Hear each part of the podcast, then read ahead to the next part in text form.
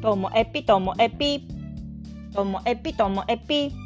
面白から真面目までサクッと聞ける独り言ラジオともえぴこんにちは皆さんお元気でしょうか？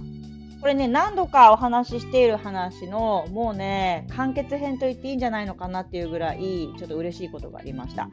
何かと言いますとずっとね PTA のオンライン化について何度かお話ししてましてね。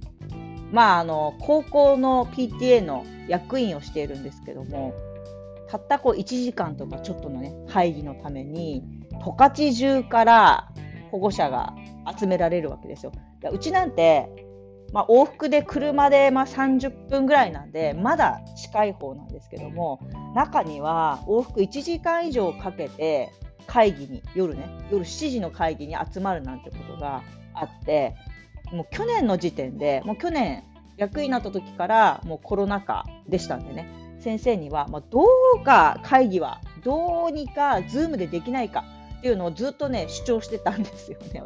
私主張というかいや Zoom って便利なのありますよから始まって言ってたんですけども、まあ、これから検討しますみたいな感じでだったんですよね。で今年に入ってまあ、先生から連絡が来まして学年主任の先生から連絡が来ましていやー前に言ってた Zoom なんですけどみたいな感じでであの一度学校に行って教頭先生も含めてお話ししてそしたら Zoom でやることになったんですよね会議を。これ本当画期的だと思いました。でもこの話すると前にもねそうなんか友達にも言われたんですけど両極端なんですよ。高校で Zoom とかもう YouTube とかガンガン使ってるところはえ今なの？遅くないっていうノリなんですけど何もやってない学校にしてみればいいなって話なんですよねだからこれをあの聞いた方がどう感じたかっていうのでもう本当温度差ありありだと思います。でもう Zoom でやるようになってでも Zoom ってあの100人以下とかねいろいろ縛りもあったりするので今回息子が12月に修学旅行に行くんですけども修学旅行の説明会はどうしようかって言った時に先生にこうそれも話になったので、まあ、Zoom の2200円月ね2200円のアカウントだったら100人までで6800円だったかなの会員だと300人まで。ででもあの質問とか受け付けない一方的な配信なら YouTube じゃないですかみたいな話をしたら今回 YouTube で説明会だったんですよ。もうこれ超良かった。だって平日の夜7時に YouTube で配信で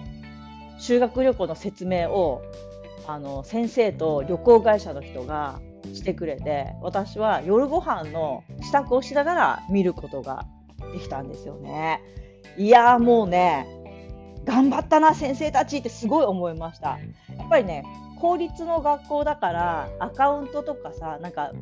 w i f i とかいろんなものってきっと縛りがあると思うんですよね。最初にこう先生たちがあの YouTube アップしたいとなんかね進学説明会進路説明会の様子を保護者が行けないから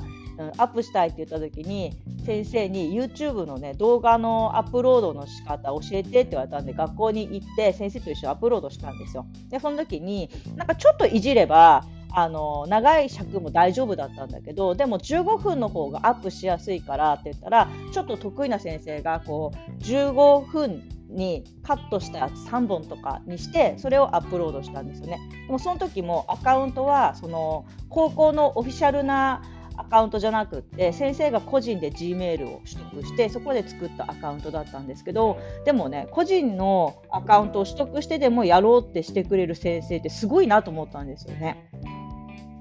だからあのやる気のある熱感のある先生たちがなんとかその保護者にもちゃんと見せたいよねとかこうやったらお互い便利なんじゃないのとかってで私がそこでね あのね主張したのはねいや先生でと夜7時に保護者呼んで説明会って先生たちも本当は大変ですよねって。だって100個とか200個椅子並べて片付けんでしょ先生それって。